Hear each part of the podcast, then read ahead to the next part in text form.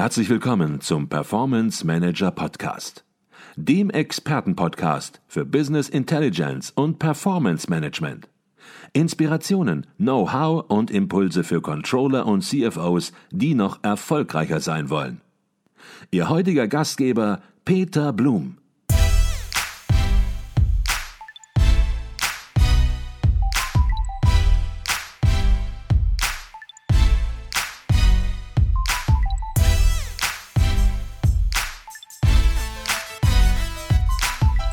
Herzlich willkommen im Performance Manager Podcast. Mein Name ist Peter Blum. Bei mir ist Professor Dr. Nicole Jekel. Neben ihrer Lehrtätigkeit als Professorin für Controlling an der Berliner Hochschule für Technik ist sie Autorin für das Controller Magazin, der auflagenstärksten Fachzeitschrift für Controller im deutschsprachigen Raum und das offizielle Organ des ICV des Internationalen Controller Vereins. In ihrer regelmäßigen Kolumne mit dem Titel Controlling Rockt geht es gleich in der ersten Ausgabe des Jahres 2022 um das Thema Nachhaltigkeit und Nachhaltigkeitscontrolling. Unser Podcast begleitet die Kolumne nun schon im dritten Jahr. Doch zunächst einmal herzlich willkommen im Performance Manager Podcast, Professor Dr. Nicole Jekel. Ja, vielen lieben Dank. Nicole, als ich den Podcast vorbereitet habe, da musste ich wirklich erstmal doppelt gucken. Ist das wirklich schon das dritte Jahr, wo wir das machen? Mir kommt es ein bisschen kürzer vor, liegt sicherlich auch an der Kurzweiligkeit deiner Artikel, dass die Zeit schnell vergangen ist. Peter, das sehe ich genauso. Ich dachte auch, wie drei Jahre, also jetzt das dritte Jahr, aber es macht so viel Spaß und äh, da wollen wir doch einfach weitermachen. Und Stichwort Kurzweiligkeit, ich glaube ich auch ein Stichwort. Das ist, glaube ich, auch so ein bisschen das Feedback, hattest du mir mal zugerufen, was wir erhalten, was du erhältst, dass das eben nicht überladen ist, überfrachtet ist, was du in Controlling Rock zum Ausdruck bringen willst, sondern immer ein kleines, schmales Thema und das auch dann noch ein bisschen anders, ein bisschen amüsant manchmal aufbereitet. Ja, Mensch, Peter, vielen Dank. Du, das Lustigste war, wir haben ja einige Stammlesende und Stammhörende oder wie man das, glaube ich, heute nennt. Und die haben mir geschrieben, das erste wäre sogar unsere Kolumne sich anzuhören oder da, ähm, auch durchzulesen. Und ähm, sie sind mal ganz gespannt, was wieder Lustiges ja, da produziert wurde. Wunderbar. Und was wir auch Wunderbares produzieren werden jetzt in 2022. Und du startest das neue Jahr deiner Kolumne mit dem wichtigen Thema, ich sagte das bereits, Nachhaltigkeit. Und in Anlehnung an das Musical My Fair Lady, in dem es heißt und ja auch klingt, es grünt so grün, grün, wenn Spaniens Blüten blühen, stellst du dann auch sehr direkt im Titel der Kolumne eine wichtige, aber auch provokante Frage und die lautet Nachhaltigkeit Doppelpunkt, wer soll die Blümchen zahlen? Warum startest du mit genau dieser Frage? Ähm, ja, also ich mag Nachhaltigkeit natürlich über alles und ich denke mal, ähm, mittelständische Unternehmen sind schon seit eh und je nachhaltig letztendlich ist natürlich immer die Frage, wenn man noch nachhaltiger als nachhaltig sein soll, wie zahlt sich das denn? Wer zahlt das denn am Ende? Mhm. Und ähm, so dachte ich mit den Blümchen, das hat doch was. Ne? Das weckt doch mal auf.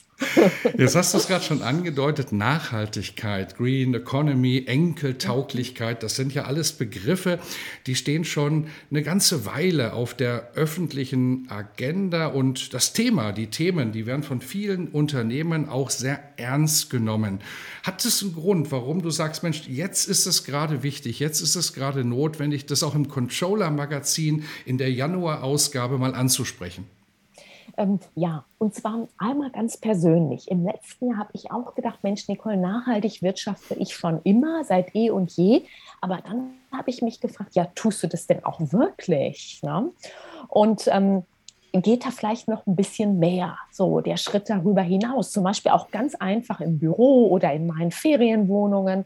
Und ähm, ich habe noch etliche ähm, Felder gefunden, auch weiße Flecken bei mir, die ich noch nicht so beleuchtet hatte vorher.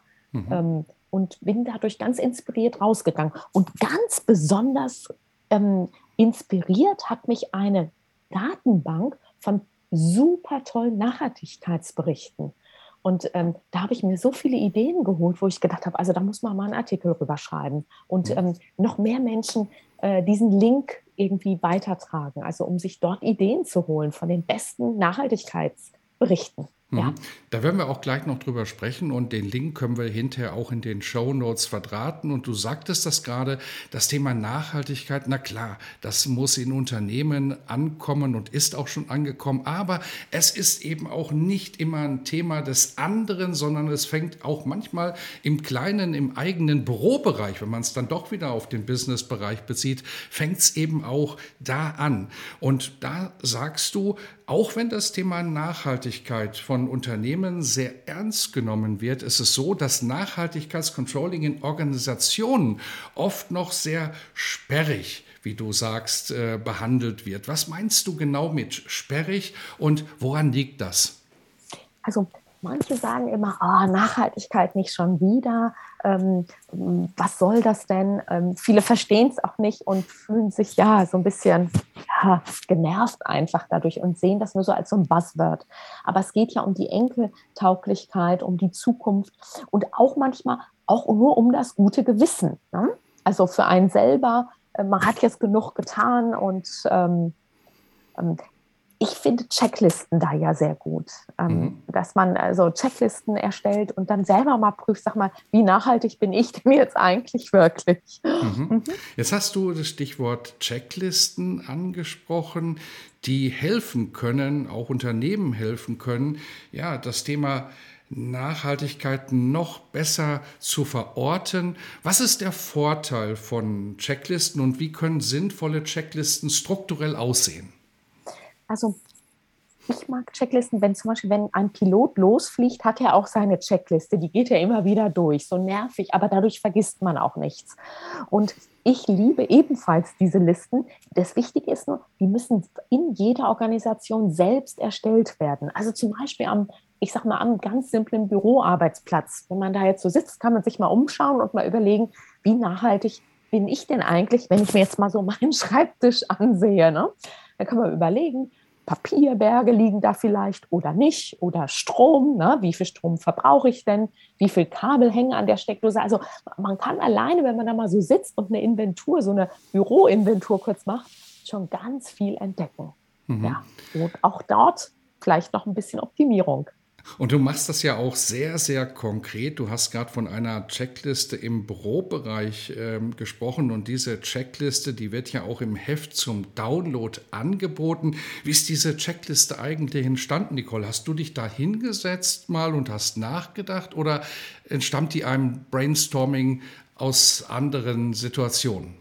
Ähm, tatsächlich ist das eine bunte Mischung aus ganz viel Inspiration.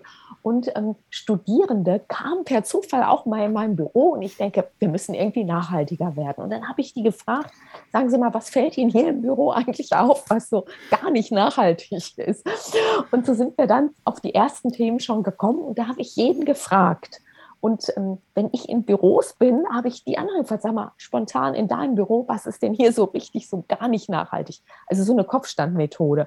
Und, und so sind die Dinge entstanden. Ja? Mhm. Also ja. Also da steckt schon eine ganze Masse an Ideen, an Kreativität drin und trotzdem sagst du, Checklisten sind gut, aber bitte nicht eins zu eins äh, nutzen. Okay, wenn es gar nicht anders geht, vielleicht möglich, aber besser ist es, selbst so eine Checkliste zu erstellen, selbst nachzudenken? Und wie sollen Unternehmen am besten vorgehen? Wie kann man sich Inspiration auch möglicherweise holen?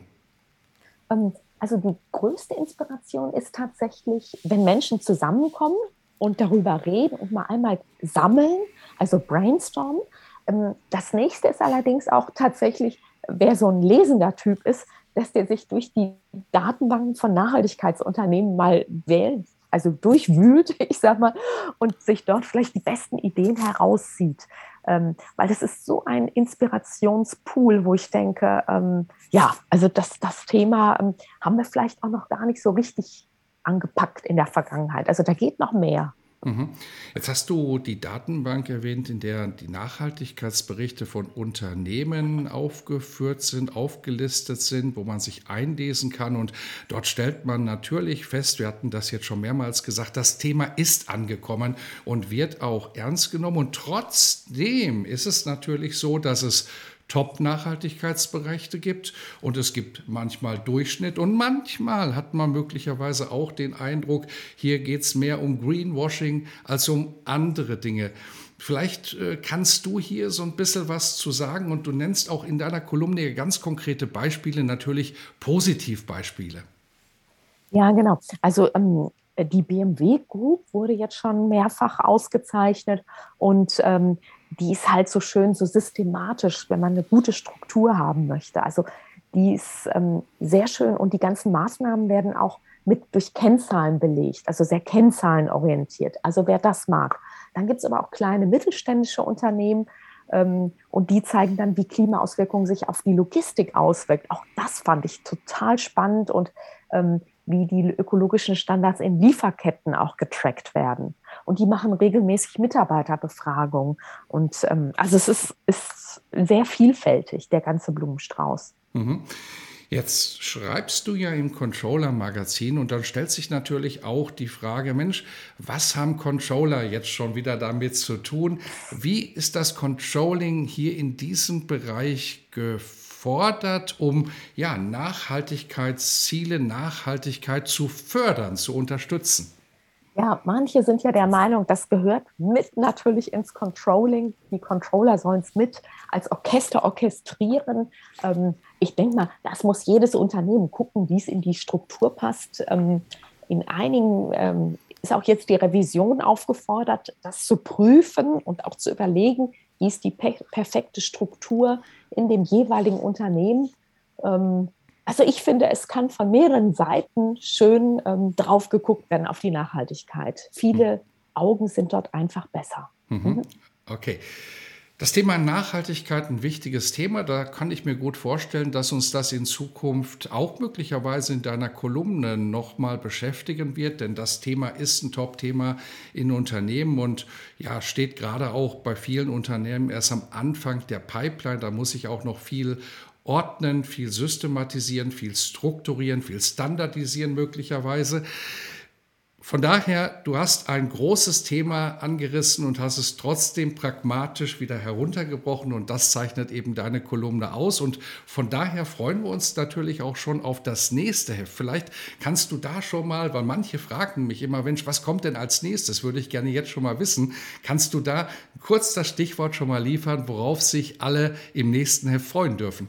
Ja, das nächste Heft, da geht es hoffentlich wieder darum, dass wir uns im echten Leben sehen. Und zwar Feedback mit dem iPad. Also mal ganz was anderes. Mal ganz was anderes. Von daher herzlichen Dank für diesen spannenden Podcast und deinen Beitrag zum Controller Magazin 1 2022. Herzlichen Dank.